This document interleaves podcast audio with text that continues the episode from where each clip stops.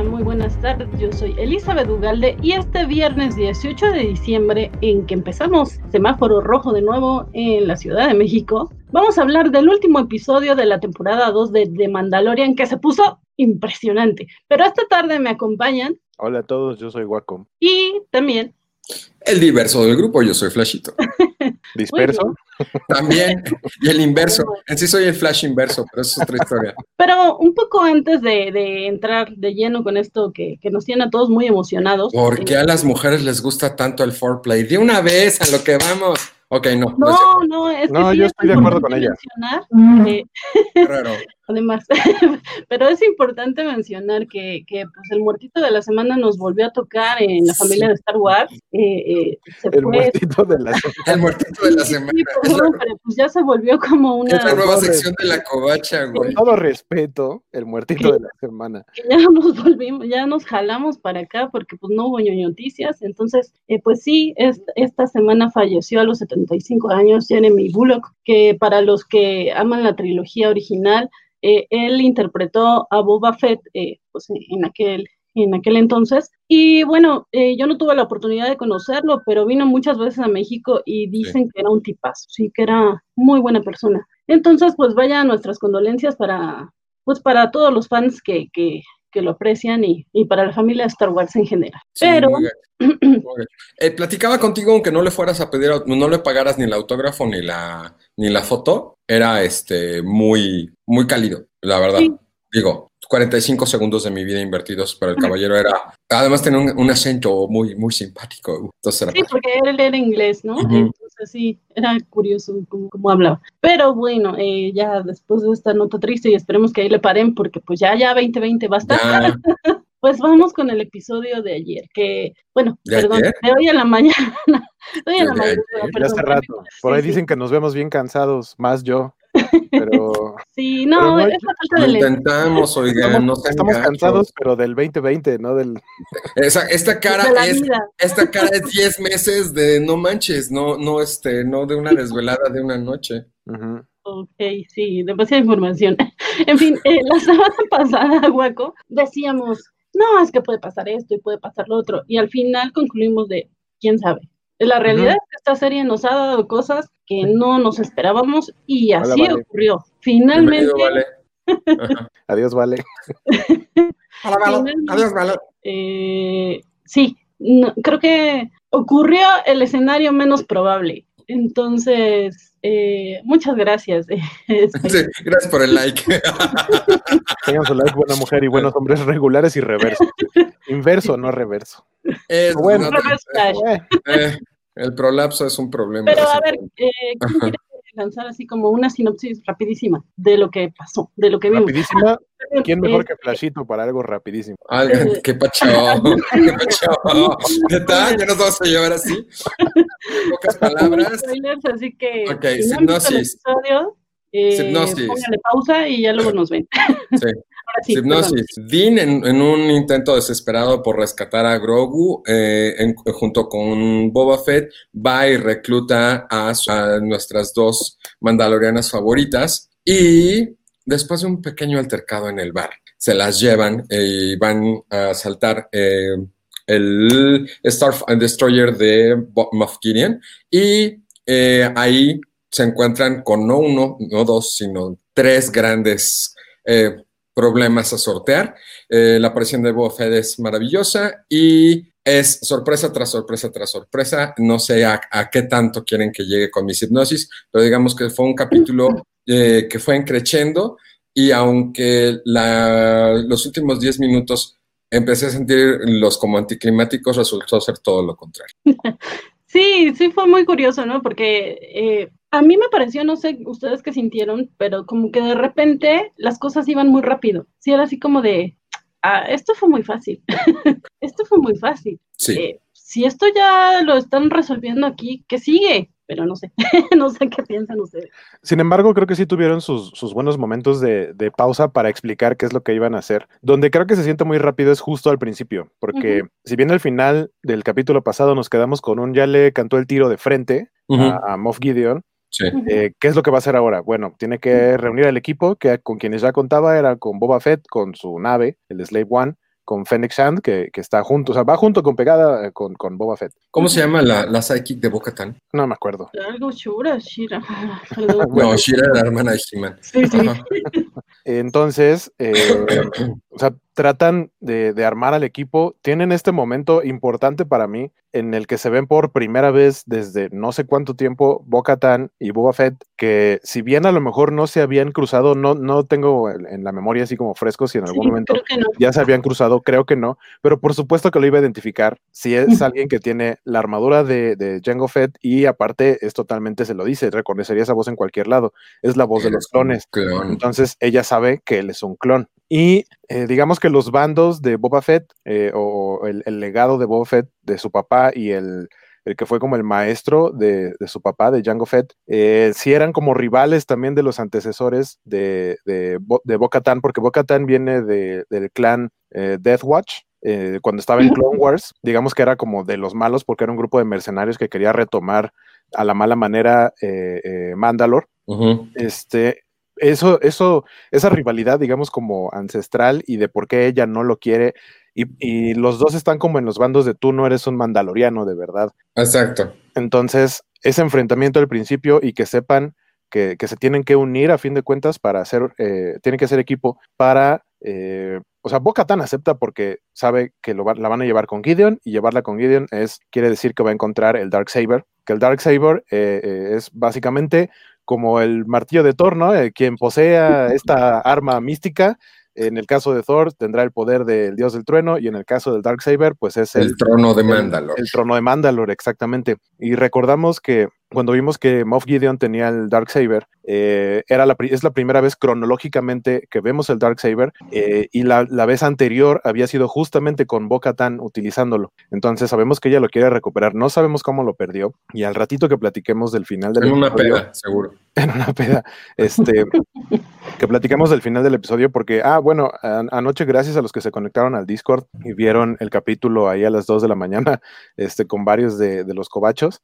Ay, mira, no Llegamos a, llegamos, lo pusimos en redes. De hecho, yo dije, ¿por qué no iban aquí? A lo mejor se durmió temprano. Sí. No, estaba este, dibujando. Y sí, saludos si nos están viendo los que se conectaron anoche. gracias, por estar ahí, al pie del cañón. Y si no se enteraron, eh, próximamente tendremos más dinámicas al respecto, pero pues ya hablaremos de eso. Sí, prácticamente fue la inauguración de la interacción, eh, Watch Party y eh, comunidad en Discord, que la verdad se puso bastante divertido. Este, pero justamente se llegaron algunas conclusiones. ¡Qué padre! De las cuales hay un punto que yo quiero tratar que tiene que ver con Boca Tan y con el Dark Saber, pero eso ya es al final del episodio. Entonces decía que eh, forman una alianza, tienen un equipo, eh, los, o sea, todos tienen presente quién, eh, cada quien tiene su objetivo. El objetivo de Boca Tan es el Dark Saber y el objetivo de Din Djarin es rescatar al bebé. Y los dos saben como eso es a lo que vamos. Nosotros, si, si, si llevamos a cabo este plan, vamos a liberar espacio eh, a liberarte espacio a ti para que tú cumplas con tu, con tu plan. Que sí, es un win-win situation. Exactamente, que básicamente es las morras, que aparte me gustó que es, es como en The Voice, que es como el momento de Girls Get It Done, eh, pero se siente súper orgánico porque realmente así han sido desde la temporada pasada. Hemos visto a los personajes femeninos. Güey, desde Guerra de Clones. Exactamente. Pues, no, no, pero me refiero específicamente a estos personajes. Ah, ok, sí. Y que poquito a poquito han ido como juntándose. Este es el capítulo en el que se juntan y, pues todos son personajes fuertes, entonces no, no se siente como que de pronto, ah, de pronto llegaron puros personajes femeninos. Sí, no sino que se siente muy orgánico porque ya estaba ahí el equipo. Y, entiendes, que, y entiendes que se conozcan y que puedan más o menos actuar de, de una manera muy coordinada eh, y al final nada más dejan que, que, Dean vaya él solito con ya todos los Stormtroopers muertos para eh, tratar de encontrar al Baby Yoda. Sí. Eh, eh me, hayas mencionado esto porque sí, para mí es una de, de, las partes más importantes del episodio porque finalmente sí, la sorpresa de, de al último sí es, increíble, pero pues la serie se llama de, de Mandalorian y, y, no pierden de vista eso, ¿no? O sea, eso es, sí, Tienes toda la razón. Sí nos habían eh, como que puesto pautas de, que había una guerra civil mandaloriana en el pasado, que había mucho, muchas facciones eh, distintas que no se llevaban bien y todo. clanes. e, en, esta parte, justamente, e, ese intercambio de palabras que es maravilloso entre Boca y Boba, y Boba Fett, que le dice, donante.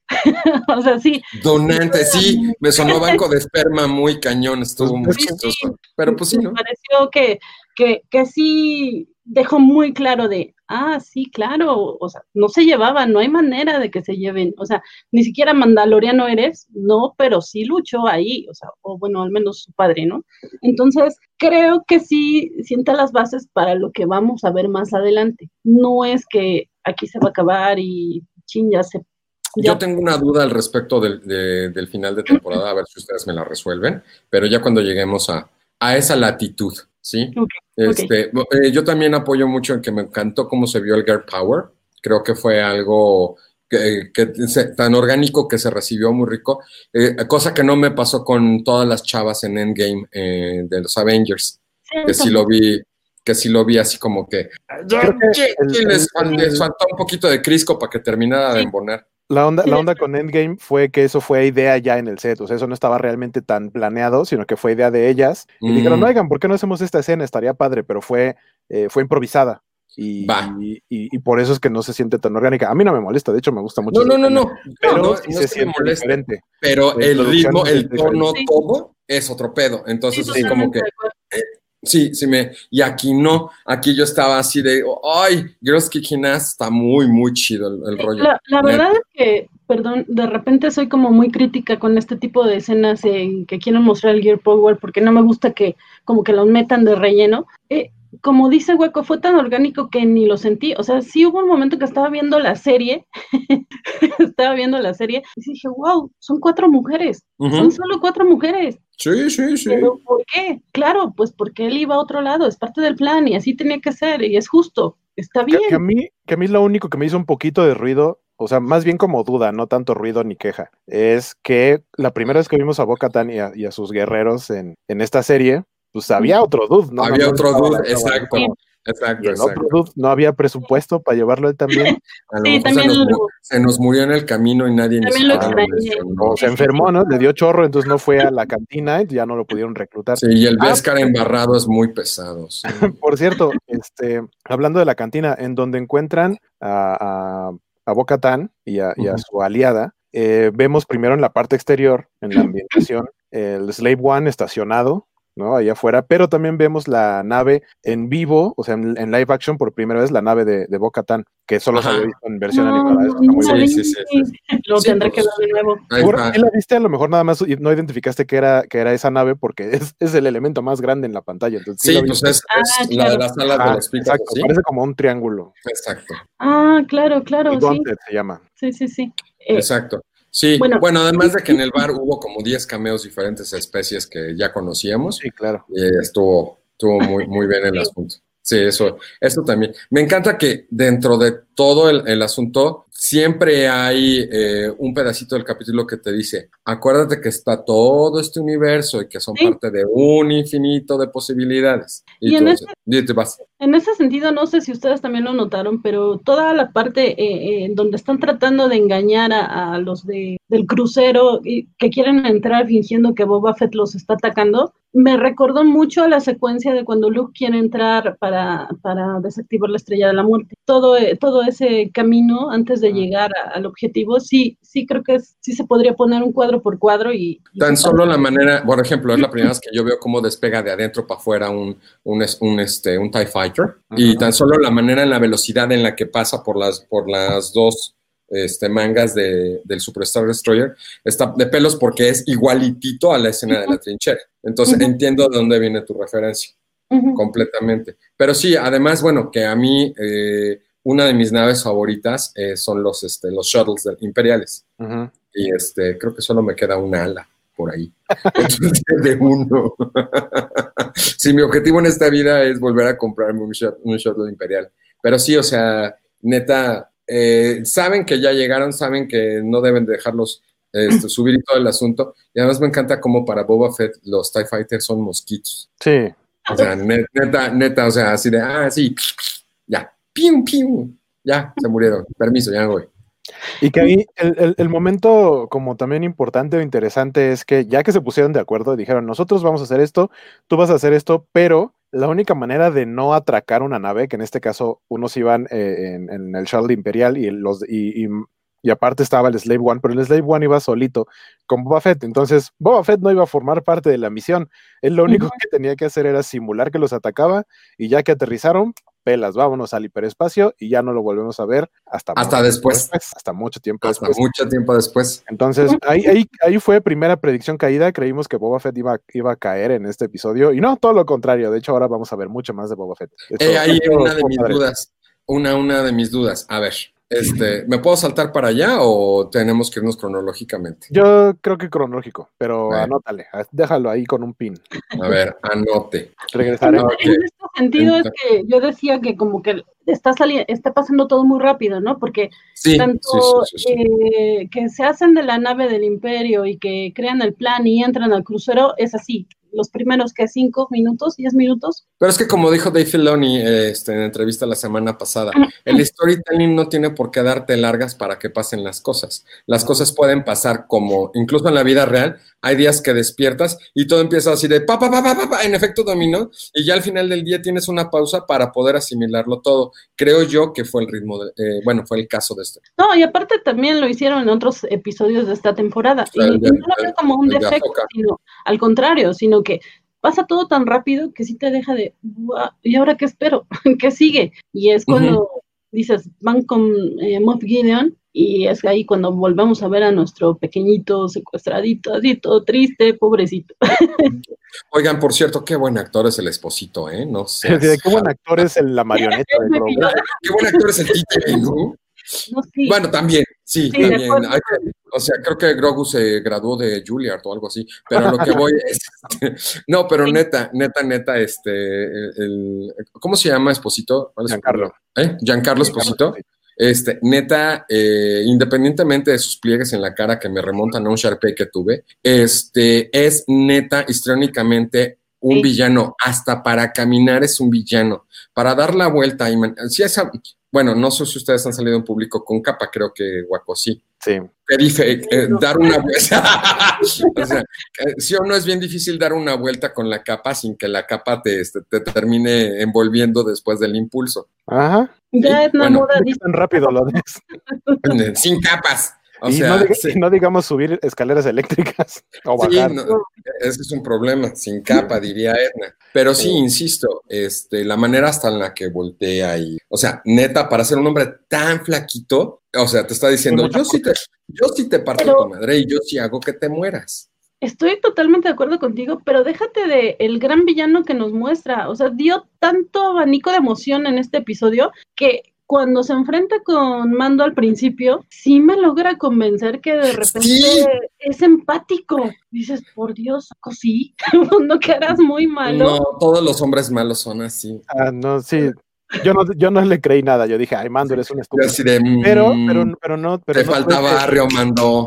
no tuve ese como miedo a que le fuera a hacer algo, porque dan muchos guiños desde antes en otras cosas, ¿no? El, el hecho de que en, el capítulo donde sale Ahsoka eh, encuentre la, la, vara de Beskar y, y, sea lo único que quede después de la destrucción de su nave, es como, esa cosa va a ser importante. Y que aquí cuando mencionan, es que tiene el Dark Saber que puede como cortar cualquier cosa, pero el Beskar puro lo, lo, detiene bastante bien. Es como de, pues ese güey está vestido todo de Beskar y tiene una lanza de Beskar. Va a haber un enfrentamiento. Lo iba a poner en el Discord, pero dije, no, ¿qué tal que no es tan obvio? No les voy a decir nada. Pero iba a haber un enfrentamiento entre la lanza de Beskar y el, y el Dark Saber. ¿Y estás de acuerdo que si se han tardado más en contacto el Beskar y el Dark Saber, el Dark Saber corta esa madre, porque eso ya estaba rojo vivo. Sí, sí, sí, sí, lo pudo haber partido. sí pero, pero digamos que un primer impacto lo, lo, aguanta bien. Algo que creo que olvidamos mencionar es que justamente cuando se roban la, la nave imperial, esa escena me gustó mucho porque ves, eh, van dos, eh, dos imperiales y aparte el científico, que el científico ya lo habíamos visto antes, pero de cierta manera como que no sabes si está si es leal, fiel y creyente del imperio o si realmente está ahí como porque lo están, este, lo, están porque tiene que estar. Exacto, porque tiene que hacerlo. Porque además su parche, su parche es de clonadores de camino. O sea, él es. Él, es un outsourcing. Ya. Y sin embargo, en, en, en, los otros dos imperiales, si notas un lado que dice, pues ya, mira, ya derrotaron al emperador, o sea, estamos en decadencia, si haz lo que quieras con la nave, yo no me voy a morir aquí. Y el otro no, el otro es un fanático ciego, o sea, dispuesto a, matar a todos y él morirse junto con ellos. Y, él, y, él cómo, y él cómo le, manda, eh, le dice estas palabras nada más para picarle a, a Cara Dune, de, ah, sí, cuando destruyeron, yo estaba en la, en la Estrella de la Muerte cuando destruimos. Sí, maldito.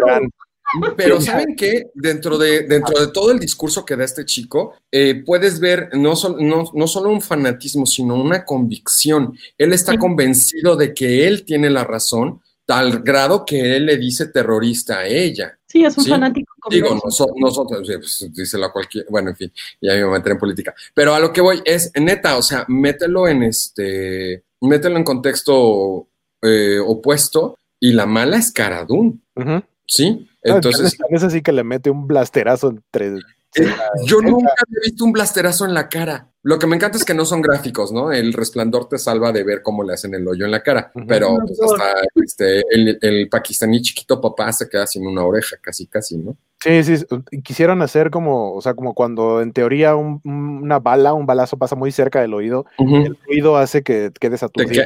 y te quema, además. Y es, algo, y es algo similar lo que quisieron hacer aquí. Creo que estuvo bastante bien. Y obviamente ahí, eso es parte muy importante porque este científico, este clonador, pues es el que les dice, miren, yo quiero vivir como dice ahí este Mr. Max, dice, es el freelancer, incluso el piloto dijo a la verga, yo quiero vivir. Exacto.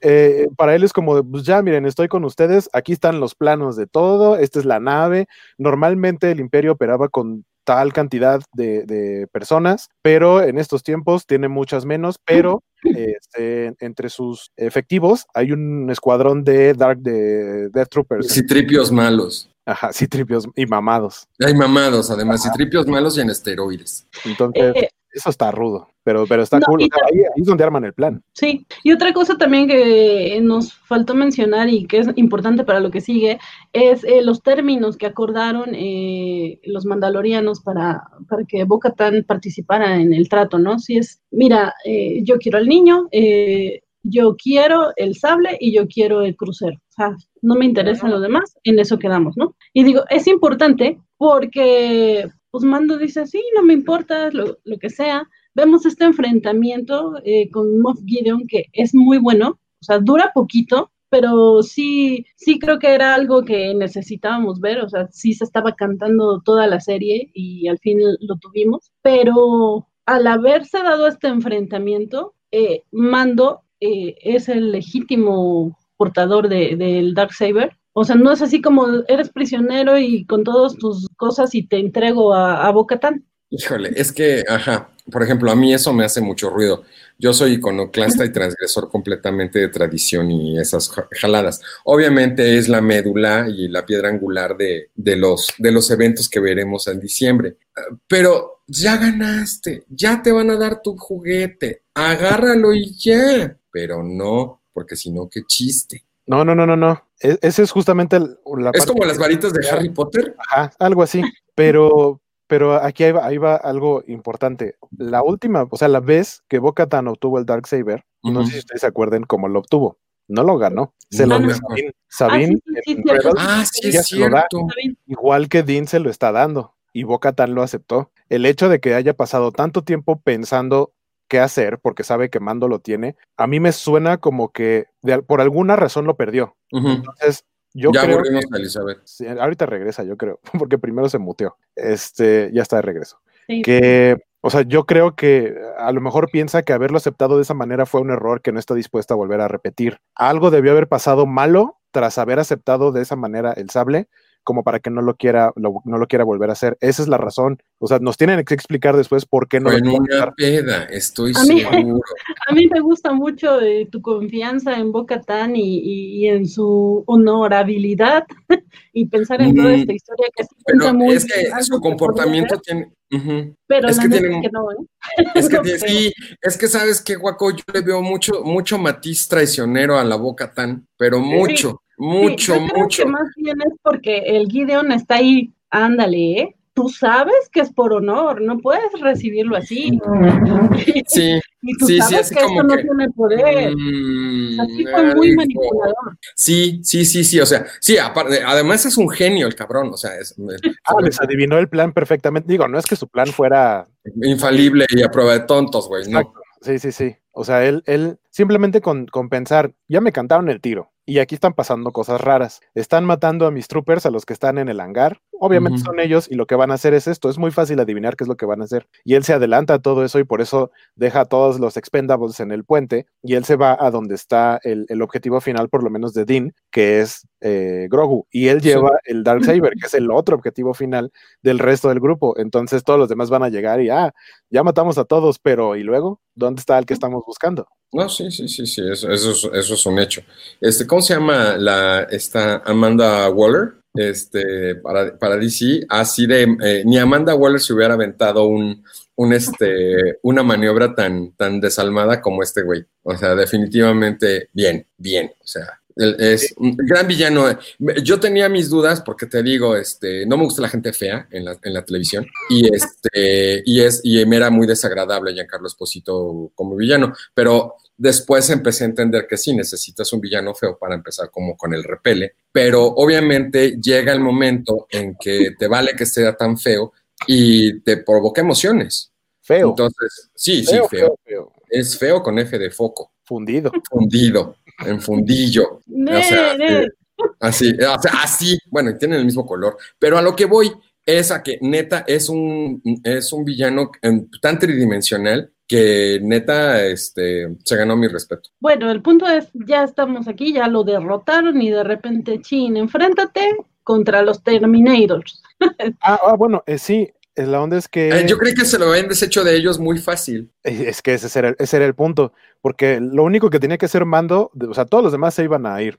Lo que dijeron es los, los troopers, los Dark Troopers, lo que requieren es de cuando los encienden, cuando los activan, tardan dos minutos. Entonces, esa es como la ventana de, de ventaja que tiene Mando para ir y no desactivarlos, sino más bien cerrarles las puertas y que no, este, para poder deshacerse de ellos antes de que puedan salir, porque, o sea, no iba a haber poder humano ni de cualquier otra raza que los salvara si esos Dark Troopers se activaban y los enfrentaban. No, frente- sí, ya.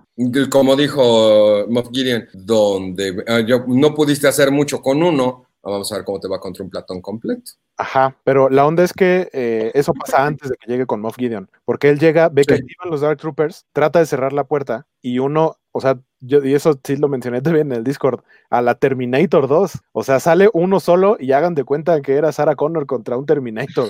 O- o- porque cualquier cosa que le hiciera, o sea, hemos visto usar a, a Mando sus herramientas de Mandaloriano, lo que trae en el guante, o sea, usa todas las herramientas y todo parecía que le estaba aventando brujitas. al- Sí, al- sí, sí. Es como cuando te quieres madrear al, este, al bully de la escuela y resulta ser que es el bully por algo, ¿no? Entonces, y sí, sí, terminas con tus pantalones en la cabeza. Eh, Me contó un amigo. Entonces, sí, es feo. lo, lo último que le queda a, es, a Dean es usar la lanza. Y con la lanza logra eh, es- descabezar al trooper y le gana. Y ya cuando se enfrenta a Gideon le dice, o sea, ¿qué vas a hacer contra mí? Te ¿Y qué vas a hacer contra todos los demás troopers? Porque nosotros damos por hecho, como dice Flashito, que ya, o sea, los mandó al espacio y ya, pero pues esto también me pareció divertido porque no usaron la frase, pero hubiera este, quedado muy bien la frase de- del último, del episodio 9 de Star Wars, eh, They Fly Now. Porque Ah, ahora they fly now, sí. They fly volaron now. y simplemente volvieron a, a entrar a la nave y pues ahí está de una vez más el escuadrón completo menos uno y le dice, apenas pudiste con uno, ¿tú crees que vas a poder con todos esos? Y la verdad Pero es que no por contaba. no, no, no. no sé por dónde, porque no sé, pero miren, yo a mí me enganchó Star Wars porque me impactaba mucho Darth Vader. Eh, eh, me, me provocaba eh, curiosidad y a la vez miedo. No había tenido esa sensación hasta que volví a ver estos monos. O sea, sí es una sensación distinta porque ya estoy más grande y demás, pero sí, los Dark Troopers sí me, me provocaban Me esa- provocaba miedo y curiosidad. Sí, me- Ah, qué mala combinación, ¿eh? Yo te contara todo lo que me ha pasado por miedo y curiosidad. Uh, uh. Bueno, el punto es que Ah. Sí, sí, sí los ves como incontenibles, como imparables y, no ves por dónde, no ves por dónde. Hasta que vas Flash. Hasta que llega un ex-wing cargado de, de osomnes. Que, o sea, que cara ¿no? ah, un X-Wing, wow, estamos salvados. estamos salvados. Y, ella decía como, yeah, bitch, you're saved. O sea, porque lo mejor del asunto es que este capítulo se llama El Rescate, pero no estaban hablando del rescate de Grogu, güey. O sea, están hablando de que los iban, les iban a, entregar a los pinches robots su cola con la mano y decirles, ya valiste, güey. Yo siempre, siempre quise ver al dueño del sable verde en toda su gloria en un ataque. Y es que es esto, es, que yo esperé, o sea, yo, yo vi Star Wars en, el cine Buenavista, en la, bueno, este, A New Hope la vi en 1982. O sea, he esperado 36 años, ¿sí? Para poder ver a Luke Skywalker en forma, ¿sí? Y, o sea, hacía en todo su poder. Y recién eh, destruido el, el emperador, o sea, no solo está en forma, sino que está así de yo pude con todos, échenme a los que quieran. Sí, sí, sí, en su máximo. En su punto he matado millones de personas y no me, no me remuerde la conciencia. Que mucha, que mucha gente ha estado comparando, y yo creo que sí es totalmente a propósito, esta escena, estos últimos minutos, con lo que vimos de Darth Vader al final de Rogue One. Ah, pero por de hecho, las dos escenas tiene, tiene incluso tomas, sabes qué es lo mejor? movimientos muy similares. Sí, pero ¿sabes qué es lo mejor? Que en Rogue One tienes un cyborg matando humanos. Y aquí, aquí tienes un humano matando cyborgs. Entonces, eso sí, es así. Estaba viendo un análisis, esto de, o sea, porque Luke, a fin de cuentas, no es, no llevó un entrenamiento como la mayoría de los demás Jedi que conocemos. bueno, de hecho, todos, los Jedi que, que, ocurren después de la Orden 66, todos los que ubicamos, ninguno tiene un entrenamiento formal de Jedi. Tienen maestros que lograron escapar y que a lo mejor ni siquiera ellos mismos completaron su entrenamiento. En el caso de Luke, sí, tuvo a Obi-Wan y a Yoda, pero los dos se le pelaron como a los tres días de que empezaron a, enseñarle algo. sí. El lightsaber 1.1. Ajá, entonces mucho, fue eh, como, como hasta cierto punto de manera autodidacta de lo de Luke. Sin embargo, muestra eh, lo que ha aprendido hablando de la técnica de batalla, porque han de saber que existen diferentes métodos de batalla, eh, diferentes técnicas, y, y, en esta escena Luke muestra el método de batalla, el, el estilo de Anakin, de Obi-Wan y de Yoda. Y el, y el propio tipo esgrima. Sí, Ahora, una cosa, eh, sí, es muy cierto todo lo que dices, Hueco, pero también parte de su entrenamiento lo recibió de sus maestros como espíritu, como, como fuerza ya. Entonces, ¿sabes qué es, Perdón.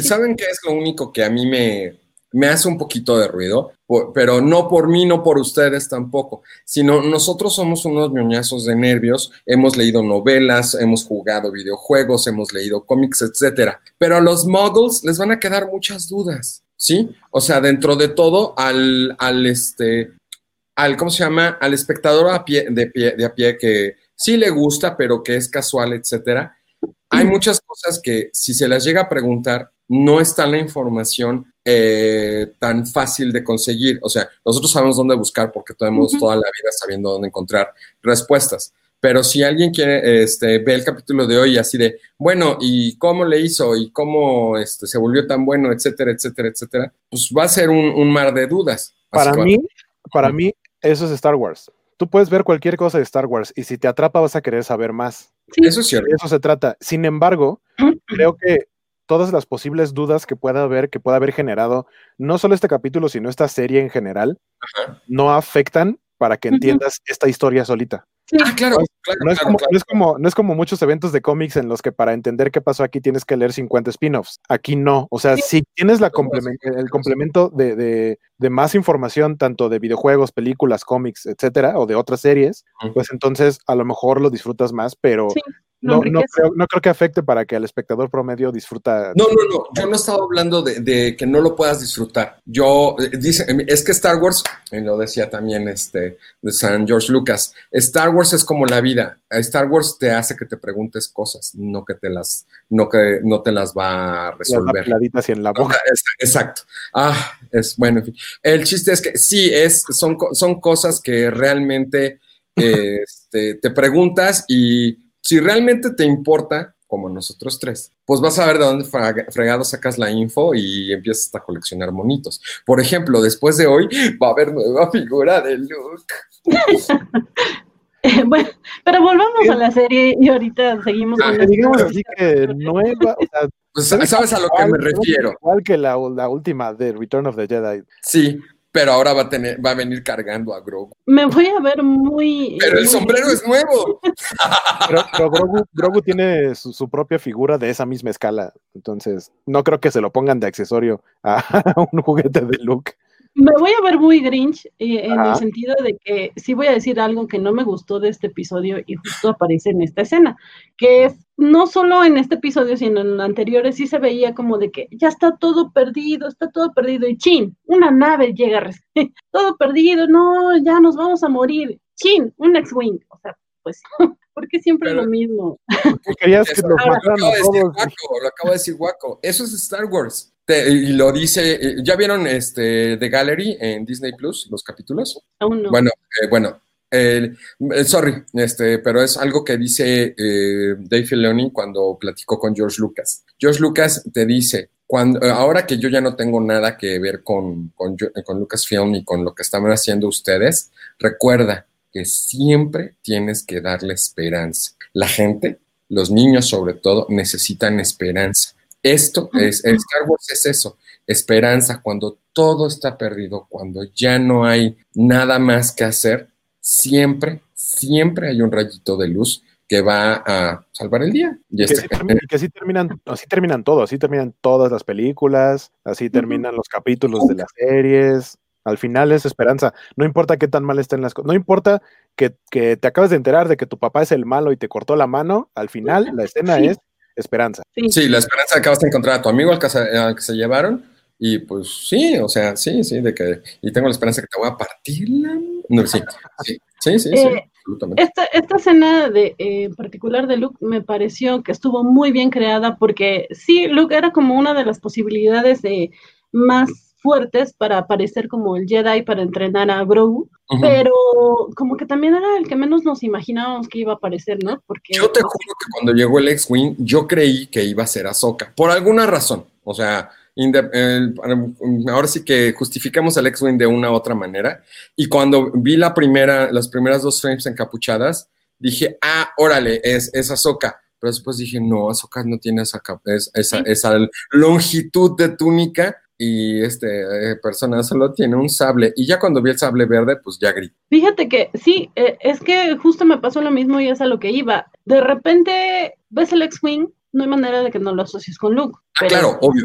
Pero, pero, sí es así de no creo. Y luego se pasan las primeras, las primeras escenas en la pantalla en blanco y negro y ves pelear a alguien encapuchado y dices, ah, claro, Azoka, pero después ves lo que dice Waco del de, tipo de movimientos. Tipo de pelea y de que es solo un sable. Tipo de pelea que sí son muy característicos porque sí, o sea, tanto con Azoka eh, en su episodio que, que, Rosario Dawson se encargó, ajá, de hacer ese movimiento característico, también se cuidaron muchísimo esos detalles aquí, en los gestos, en, todo. O sea, neta, neta, esta, esta gente eh, es, es, es, algo para fans hecho por fans. Digo, y le filtré o sea, como con seis filtros de toxicidad este, menos. Pero neta, neta, es, es, es, algo atesorable completamente. El hecho de que veas que alguien que quiere a una franquicia, si le quieres, se me hace muy, muy feo decirle franquicia, pero lo es pero a un universo como el, este que, amo tanto como Star Wars, que alguien lo quiera tanto como tú. Es como cuando este como cuando te presentan, ¿cómo se llaman estas cosas que hacen ruido y corren? Niños.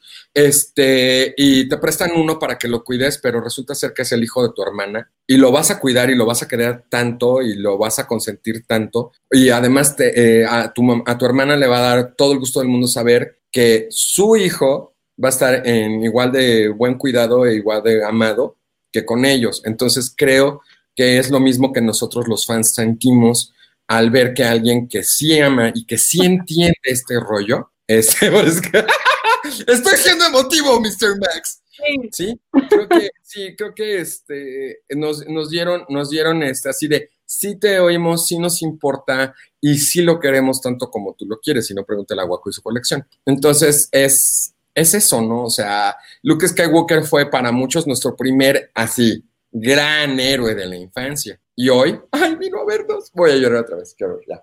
Sí, Alejandro eh, García mencionaba que el guante negro ya era como el guante negro y el sable verde. Sí, sí, después de venir en negación de no, no puede ser Luke, no puede ser Luke, no puede ser Luke, ves el guante y dices, claro, es Luke. Ya, ya, como, que recapacitando en, los candidatos, etcétera, eh, creo que tanto Ezra como Cal eran opciones buenas, pero no las más viables, porque justo estamos hablando de que esta es una serie que mucha gente, muchas personas han visto sin, sin haber visto necesariamente las películas. Ni las, ni las series de televisión. Eh, entonces, exactamente, entonces yo creo que Luke Skywalker sí es algo muy reconocible aunque no hayas visto las películas. Sin embargo, Ezra y Cal no. Ezra un poquito más porque es de, serie y las series tienen un poquito más, eh, llegan un poquito más de gente que por ejemplo el caso de los videojuegos. Eh, entonces creo que Cal era como el tercer lugar, Ezra el segundo lugar y Luke a fin de cuentas sí creo que iba a ser el más obvio, pero al mismo tiempo no porque decíamos, bueno, pero ¿qué van a hacer?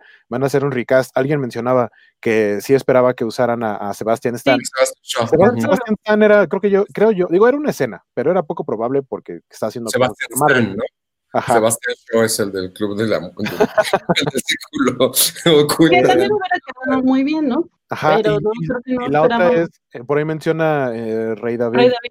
Que, que, dice que si vimos que no era el, el, look de las películas, sino el look de los videojuegos. Saludos, Rey. Pues, pues sí, o sea, a fin de cuentas, a Luke nunca lo vimos pelear como eh, en este, en este tipo. Este no, no, o sea, es que no lo vimos pelear así. Mucha gente dice, no es que las peleas de la trilogía original están como aburridas. Y pues no, más bien en la trilogía, en los, en los primeros episodios, en el 1, el 2 y el 3, pelean casi siempre contra droides. Ahí se pueden, pueden destazarlos si quieren y no hay cargo de conciencia. Pero los Jedi siempre. Los, Jedi sí, cuidan un poco eso. Eh, y el hecho de cortarle un, un, miembro, un brazo, una pierna, tienen incluso los cortes nombres específicos. Y es algo que es como ya llegar a un extremo, a un límite. Y, Luke no había tenido, digamos, esa oportunidad, este, salvo cuando mueve el sable como piñata cuando rescatan a, Han Solo, ahí en, Tatooine. como, como, palo, de piñata que le hace y no le pega nada. Y, ajá. es parte, y, acá sí lo vemos ya más, este, más utilizando la técnica y son droides, entonces puede hacer lo que quiera. Es un poco parte de lo que mencionaba Iván y que también menciona Jorge González, eh, otro de nuestros colaboradores, que lamentó mucho no poder estar con nosotros, pero pues conexión de internet no dio para más. Eh, les voy a leer rápidamente lo que dice. Este, dígale al mundo lo mucho que amé el episodio. Como, como esto sí es Star Wars y look que debimos haber tenido en 2017. Que la, de, que la decisión de sacar a Grogu del juego es interesante, ahorita comentamos. Pero eh, sí, eh, no, no sé si darle la razón a Jorge Iván o no, porque pues habrá gente que sí ame a la trilogía Disney, pero lo cierto es que esto que menciona Rey David de es el look de Battlefront, pues sí, pero porque la trilogía original terminó justo en el momento en que Luke iba a poder enseñar todo, todo su poder, toda su capacidad. Ah. No tuvimos ah, chance de eso. Y aparte, él se llama a sí mismo maestro Jedi, pero, pero por ahí le dicen, no, tú todavía no eres un maestro, todavía no completas tu entrenamiento. Entonces, terminando eh, el regreso del Jedi, digamos que Luke se gradúa derrotando al emperador con la ayuda de su papá, pero a fin de cuentas su victoria es haber traído de vuelta al lado luminoso a su papá, no nada más es ganarle con la espada. Y mucha gente se quedó eh, con eh, las ganas, eh, un poco con la frustración de la trilogía Disney, que esperaba ver a Luke haciendo sus peleas, utilizando el sable, y pues no, incluso lo avienta, ¿no? Entonces sí puedo comprender cómo mucha gente está muy emocionada y está diciendo, este es el Luke que quería, es el Luke que quería ver. Es un poco Vas, vas, vas, Es un poco. E, es, continuando, como, como decían, eh, la escena de Darth Vader, que yo decía, amo el personaje, siempre lo amé, pero ese pequeñito fragmento en Rogue One, sí fue maravilloso. sí, sí fue genial, porque lo ves en su máximo, si lo ves de maldito desgraciado. Entonces, lo mismo aquí con Luke. Tío, tío, tío, lo ves de cómo un solo hombre, un solo individuo es capaz de acabar con eso que mencionaba Hueco antes, habían dicho que ningún ser vivo era capaz de derrotar, ¿no? Y de repente el solito y hasta parece que con la mano en la cintura lo hace. Entonces, sí, sí entiendo que mucha gente esté muy emocionada que esté eh, muy conmovida, incluso había muchos que dijeron que lloraron con la escena, y pues sí, sí lo entiendo, ¿no? Porque, porque sí, sí este les dio algo que esperaron años por ver. Sí, sí, sí. Profe, yo, este, ¿sabes qué, fue otra cosa que me pudo encantar? Este, la referencia a algo que ya no es canon. ¿Se acuerdan en, en las guerras clónicas de Cartoon Network, cuando este, le estalla su, su brazo a, a, Luke a este, Anakin, que se queda con, mano fantasma. Exacto. Bueno, yo sé que no es una referencia tal cual, o a lo mejor sí lo fue y solo los muy clavados nos encontramos el link, pero es que hizo exactamente, exactamente lo que le hizo a los, a los que deformaban, a los que hablaban húngaro, este, porque eso es lo que hablan. Este, ¿cómo se llama? Cuando, le, cuando, cuando nada más le hace así con su muñoncito y el otro se, se cruje, pues aquí Luke no tiene una mano de verdad, ¿sí? Este, y hace exactamente lo mismo y lo hace crujir y lo, lo este, le hace el force crunch como en los, como en este, los videojuegos al, al, este, al, al, al monstruo, entonces, al Dark Trooper. Entonces, yo, yo creo que hay tanto guiño que nos podríamos pasar una semana este, frame by frame encontrando más y más cosas que amar del, del capítulo eso también se lo hace Mace Window a, General Gribus. Por eso anda todo. ah, sí, sí, sí, sí, sí. Exacto. O sea, ahí sí con la pena, este, tiene que ser canon eso también, porque ¿cómo, les, cómo explica sencilla? No es que ya no es canon, ah, bueno, explícame la tos de Gribus. Ahora, una cosa que la verdad sí, lo siento, me voy a ver un poco hater de la trilogía Disney. Digo, no la odio, pero no me encanta, ya lo he dicho muchas veces. pero eh, eh, pero el punto es que, como ya mencioné varias veces aquí, Darth Vader era para mí así como el personaje. Las precuelas nos, nos trajeron el hecho de que la historia se trataba de él, de su crecimiento, caída y su legado. De repente, eh, las me dejaban esa sensación de, pues, ¿cuál legado? o sea, sí, yo sé que Rey es de cierta manera un tipo de legado y decir como que cualquiera puede tener la fuerza en, sí mismo, no necesitas un apellido y demás. Sin embargo, sí, de repente me parecía como que todo ese sufrimiento, todo esto había sido inútil. Y el simple hecho de que haya aparecido ayer, eh, eh, digo, perdón, en la madrugada, eh, este, Luke, con esa fuerza utilizando, sí, parte de, de, los movimientos que usaba su padre pero demostrándote que era un ser tan poderoso, sí dices, pues sí, o sea, aparte de, lo de que hizo Anakin está en él, en su hijo, ahora su hijo es el que va a traer la esperanza a, la galaxia, ¿no? Que, después también nos lo arruina la trilogía Disney porque resulta que lo vuelve un inútil, o, bueno, es muy mal maestro, ¿no? Pero bueno, veremos. Creo que sí, va a haber eh, también hay un punto importante. Yo creo, yo creo, quiero pensar, puedo estar mal, que ya vamos a tener a Soca. Y en el, y en el, se fijaron que en el, en, el logo de Azoka está el mundo entre mundos. Sí, que es el mismo que visita Ezra y que es el mismo, es el mismo, es el círculo que en donde Grogu hace como su llamado de E.T., que con quien se comunicó evidentemente es con Luke. Exacto. Quien lo alcanzó a escuchar fue Luke. Quiero pensar, quiero creer que van a reescribir el canon. Uy, no creo. Mira, mira, eh, bear with me. Lo que pasa es esto. Este, sí, a lo mejor es muy, muy eh, wishful thinking. ¿Cómo se dice wishful thinking en español? Lo deseas. o sea, sí, es, así de, de, eh, ha de ser nada más como si yo le pidiera a Maxwell Lord algo. Pero a lo que voy es, este, ah, spoiler. no es spoiler, se ven los cortos. Este, ahí está. Bueno, a lo que voy, este, yo creo que si usan el recurso del mundo entre mundos, me regresan a Ezra y todo el asunto, podríamos tener algo tan relevante como eh, el, Kelvin, el Kelvin Timeline de Star Trek, que fue lo que hizo que mucha gente conociera, se enamorara y se hiciera fan de, del Star Trek eh, actual. Eso es algo tan válido como que llega un momento en que van, este, esto es, una misma línea temporal, ¿no? Vamos con Ahsoka, vamos con Ezra, vamos con el Almirante Tron y vamos al mundo entre mundos y de momento, plac, nos eh, agarra, agarras desviación México-Cuernavaca y por fin llegamos a Acapulco, no Digo, sí. es bonito. ¿Eh?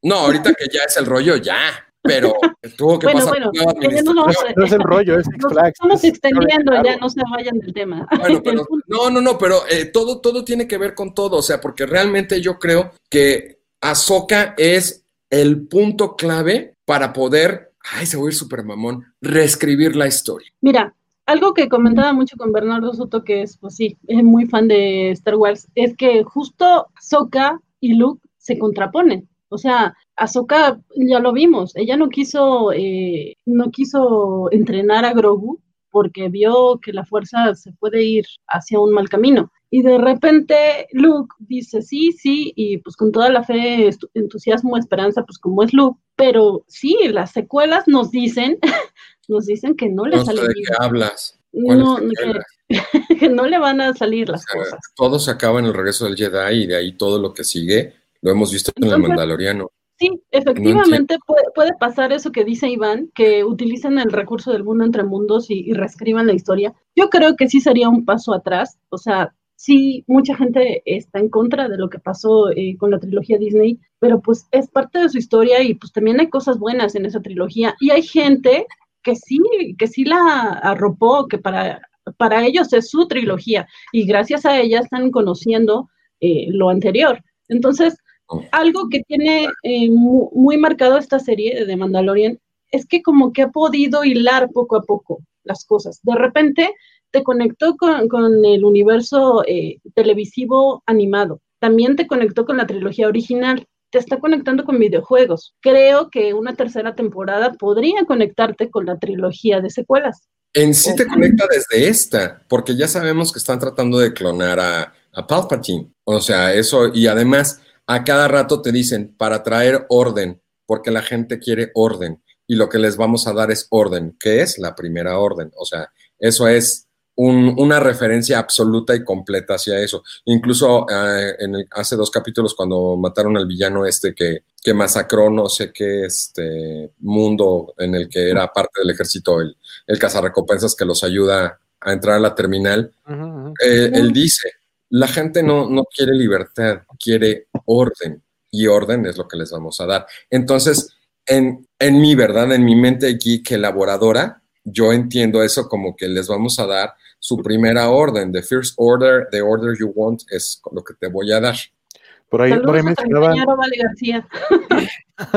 Dice Martín Loera, lo que faltó en Luke de las secuelas fue mostrar su historia de manera que se sintiera su frustración del capítulo 8 y mientras Disney tenga el control total de Star Wars, nada de lo que han hecho se descanonizará. Vamos a suponer que no se ha hecho canon, pero también creo, la, la mayoría de la gente o toda la gente que dice que el Luke de la trilogía Disney no es su Luke, pues estoy totalmente de acuerdo, pero justamente lo que, lo que acaba de decir Martín, eh, falta que nos cuenten lo que, lo que pasa en medio, o sea, nos dieron una escenita en donde entendemos que él siente que se puede ir al lado oscuro su sobrino sí. y eso es lo que llevó a, al mega caos, pero eso es un, es un momento nada más en la historia, falta todo un proceso de años para entender cómo es que el look que vimos anoche se convirtió uh -huh. en el look que llegó a ser en, sí. las, en las secuelas. Claro. Entonces, ahí creo que hay buenas oportunidades para sí. escribir historias eh, que nos lleguen a hacer entender cómo es que Luke terminó así. O podemos usar a Soka para reescribir la historia en el espacio mientras está espacio. Puedes, puedes, escribirte un fanfiction y al final tú te no, ¿para qué? Con, no, sí. Al final tú te casas con Han.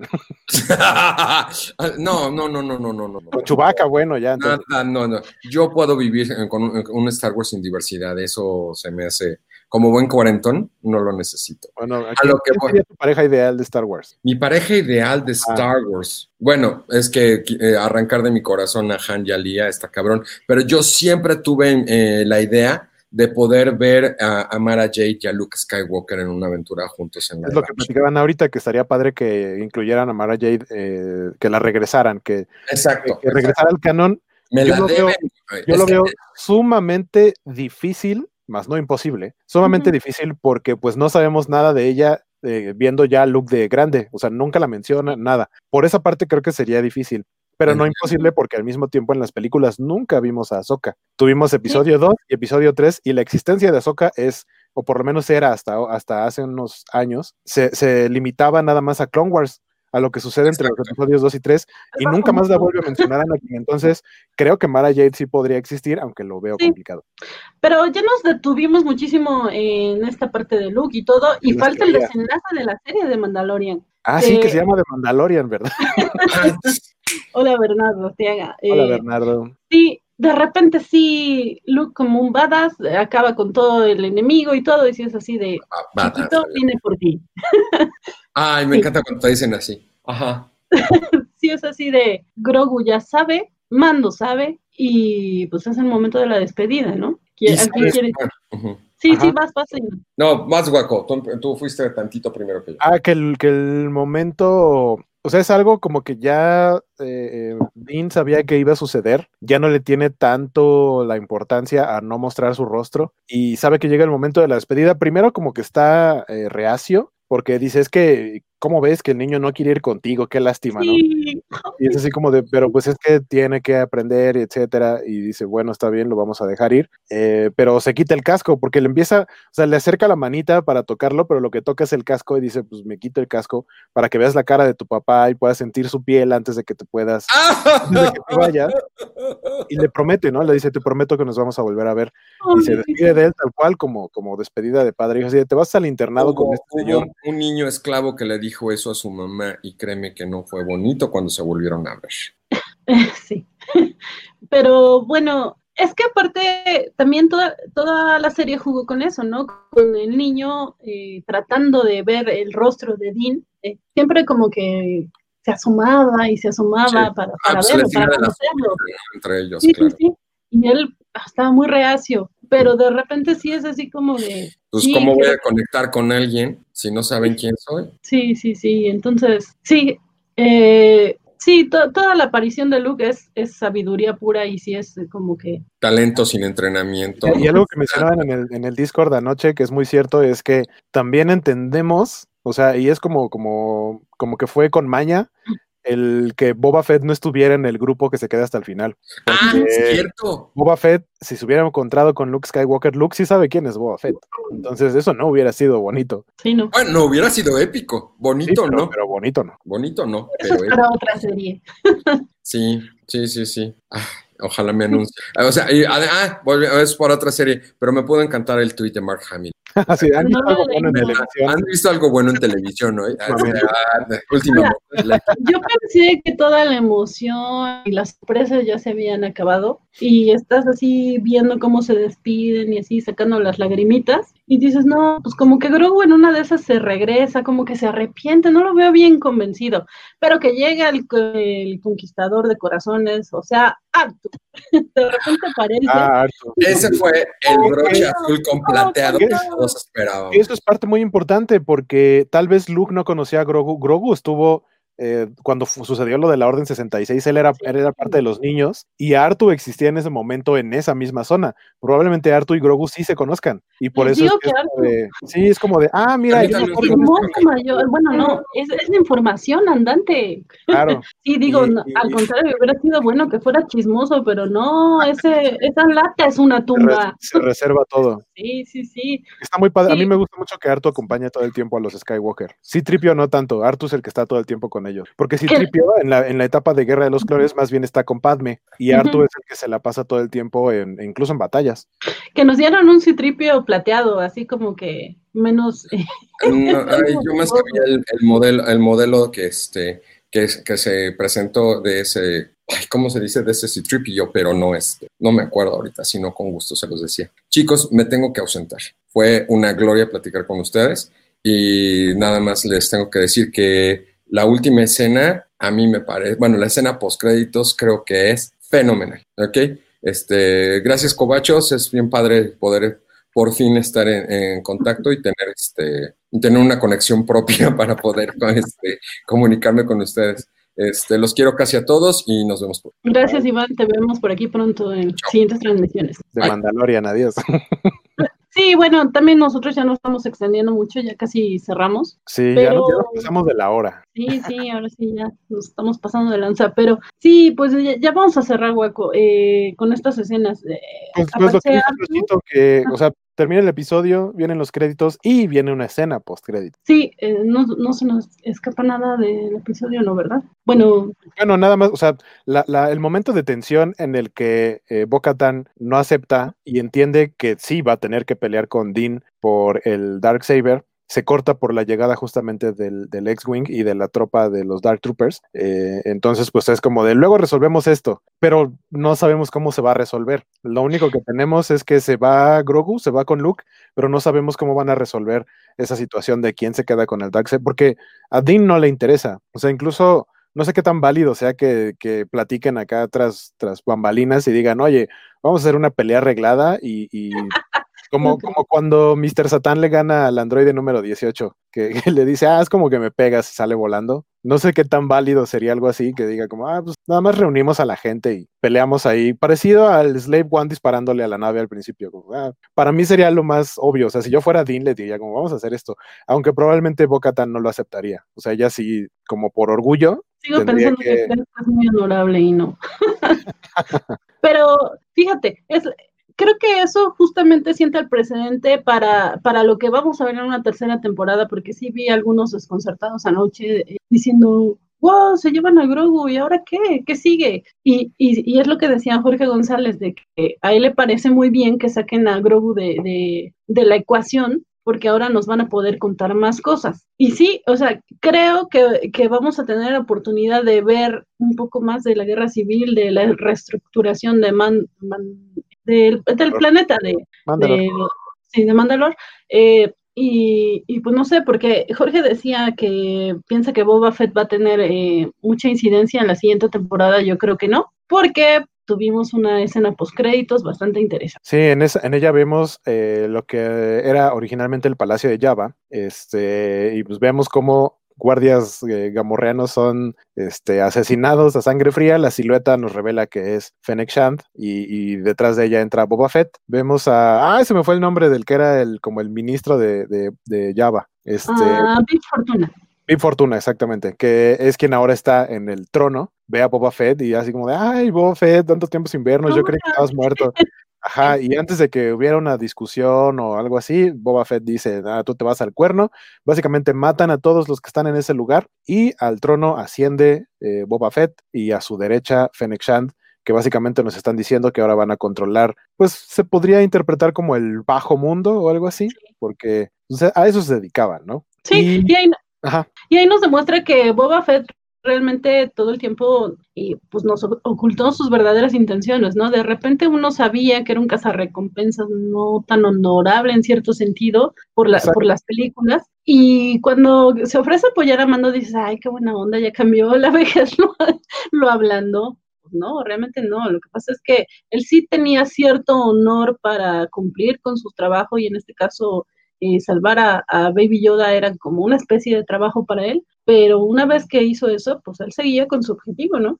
sí, exactamente, esa es la palabra, objetivo. O sea, él cumple objetivos, pero él, él ve por lo que él quiere o por lo que le piden, por lo que le pagan, eh, que era más o menos la personalidad al inicio de la serie de Mandalorian de Din Djarin, que ya no lo es, y, pero Boba Fett aquí se muestra que probablemente vaya a seguir así. Lo que se anuncia terminando esta escena post créditos es el libro de Boba Fett, The Book of Boba, eh, anunciado para eh, finales de año, diciembre de 2021, o sea, el próximo año. Y lo que yo recuerdo que mencionaban en cuanto a producciones de Star Wars de este tipo, series, es que iba a haber una, o sea, yo esa, va a ser la producción de Disney de Star Wars del próximo año. No va a haber Mandalorian temporada 3 porque dudo mucho que vayan a tener dos shows de este calibre al mismo tiempo, que aparte, igual y no tanto competencia, pero sí tendrías que separar a la gente que supervisa y que trabaja en, proyectos de este tipo. Entonces, recordemos que anunciaron la serie de Ahsoka y Rangers of the New Republic. Entonces, más bien creo que entre estas tres, eh, Ahsoka, Rangers y el libro de Boba, es donde van a incluir o a repartir a los personajes que hemos visto en Mandalorian y a seguir contando sus historias. Y, pues a ver qué pasa, porque yo no, no estoy seguro de que vaya a haber tercera temporada de Mandalorian. Va a tener una secuela en espíritu, pero dividida en, diferentes lugares. Sí, eh, yo sí sé que está anunciada una tercera temporada, ya está confirmada, y que de hecho van para cinco. Sin embargo, sí, también tengo esa duda como tú. Me parece que no nos van a lanzar de Mandalorian en, en 2021. Sí creo que la van a guardar. Eh, y nos la van a dar hasta 2022. Por Dios, no, no lo hagan. pero sí, sí creo que para allá va eso. Creo que vamos a ver más de las aventuras de Boba Fett y después a ver cómo conecta con lo demás. Pero aparte, son eh, maquiavélicos. El señor Ratón es maquiavélico en el sentido de que se aventó todo un evento en que sí habló de todos sus productos y demás, pero la realidad es que Star Wars se llevó el show porque Marvel, pues ya sabíamos, ya sabíamos lo que venía. Básicamente era pues lanzar trailers. Pero sí, fueron anuncios de productos nuevos, productos nuevos, y de repente sí se guardaron esto de Boba Fett, que sí era un secreto a voces, pero pues, pues hay muchos, ¿no? O sea, de repente son rumores que no, no sabes si son. Y sí, se guardaron este y nadie se lo esperaba, como nadie se esperaba que saliera Luke. Entonces, sí, como que ya encontraron el modo de, de mantener a la gente interesada, de seguir innovando, porque aparte, otra cosa es que tú veías estos episodios de Mandalorian y parecían como pequeños cachitos de película, o sea, sí tiene una producción buenísima. Que, pues, ya quisieran algunas películas de Warner y yo soy de Seita, pero la verdad es que están, este, están muy por debajo de la calidad, pero pues nada, que si no teníamos predicción para un episodio final, creo que mucho menos para lo que va a ser una tercera temporada lo que viene. ¿Qué, o, tú qué esperas? Pues eso, eso, eh, por ahí, por ejemplo, en los comentarios mencionan, eh, dice Jorge Arturo Aguilar, eh, The Book of Boba Fett va a ser la tercera temporada de Mandalorian, creo que esa es una opción. Mr. Max dice que sí habían confirmado tercera temporada y Jorge Arturo igual dice, dijeron que la tercera temporada estrenaba en Navidad, o sea, el próximo año. Pero es que puede ser una de dos, o que manden Mandalorian temporada 3 hasta 2022, o que la conviertan en, la, serie de Boba, en el libro de Boba. Pues a ver qué pasa. Yo creo que más bien, más bien esperamos, ¿no? Porque en una de esas, digo, ya está vuelta a confirmar la serie de Obi-Wan Kenobi, pero, o sea, primero nos la anunciaron y todos contentos, y luego resulta que siempre no, que la tuvieron que no cancelar, pero sí suspender y no se sabía qué iba a pasar. Entonces, todo esto que fue anunciado probablemente se vaya a hacer, es muy seguro, eh, pero en una de esas se cae algo y cambian las cosas, ¿no? me acuerdo que cuando anunciaron, cuando iban a anunciar la tercera película de Capitán América, lo fue lo primero que anunciaron y dijeron Capitán América and the Serpent Society, y todos así como de, ah, ok, y hasta el final dijeron, ah, no es cierto, no era Serpent Society, era Civil War, y todos, ah, Civil War, siento que podría pasar algo así que, nos la hayan anunciado como Mandalorian temporada 3 y finalmente vaya a ser el libro de Boba Fett. O, no, sé, no. Sé, Sí, sí puede ser, como dices, hay que esperar, es muy prematuro todo esto. Lo que sí es cierto es que viene muchísimo material de Star Wars y aunque se caigan algunas de las series anunciadas, digo, anunciaron 10 y esta tal vez 11, eh, aparte también viene trilogía nueva, entonces sí hay muchísimo material. Con, con este episodio nosotros terminamos eh, esta serie de programas de viernes de, de Mandalorian pero no se acaba nuestra programación. Aparte de que siguen los programas cobachos de, eh, de, los cómics de la semana que tal vez se vayan eh, de Navidad y todos los otros, toda la barra de programas que tenemos en vivo. Lo que sí es cierto es que en enero regresamos más fuertes porque vienen muchas series Marvel y vamos a, pretendemos hacer lo mismo que con The Mandalorian. Vamos a estrenar eh, un programa por serie tendríamos algo así como cobacheando, donde hablaríamos de WandaVision. Sí, sí, ya veremos qué, nombre se nos ocurre así chido. eh, de WandaVision, de Loki, de lo que venga, lo que venga. Pero de todas maneras ya saben que tienen una cita con nosotros para cuando se estrene, sea Boba Fett o la tercera de Mandalorian por acá nos tendrán. Yo les agradezco mucho que nos hayan seguido, les agradezco muchísimo más a los que estuvieron en Discord que se desvelaron con nosotros. Ojalá que para la siguiente sean muchos más. Este, se pueden seguir eh, integrando al canal. Eh, el, enlace va a estar en las redes covachas. Este, sí, yo tampoco creo que. Ah, bueno, es de Mandalorian temporada 3, el libro de Boba Fett. Sí, vamos a ver a Mando, pero no tanto. Vamos a dejar descansar a Grogu para que regrese más fuera.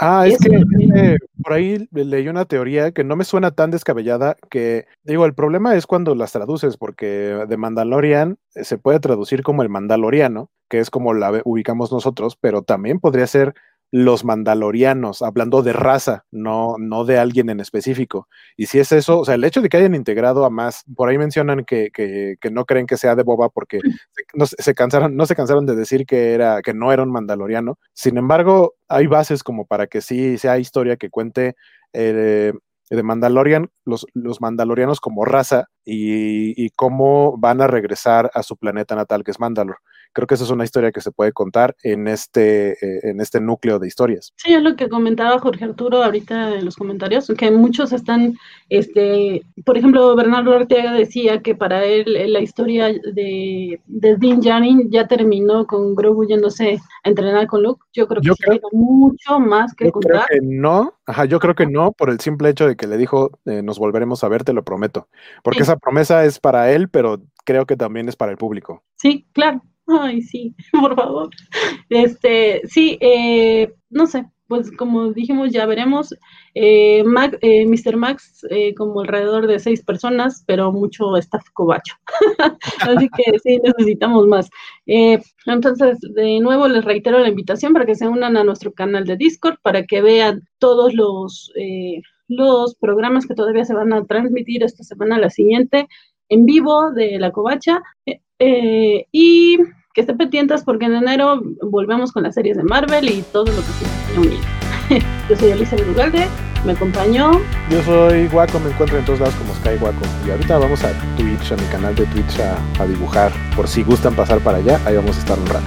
Va a ser bien bonito, lo recomiendo mucho. hoy, hoy es relacionado a Star Wars, justamente. Eh, gracias por vernos y hasta la próxima. Chao, que la fuerza los acompañe.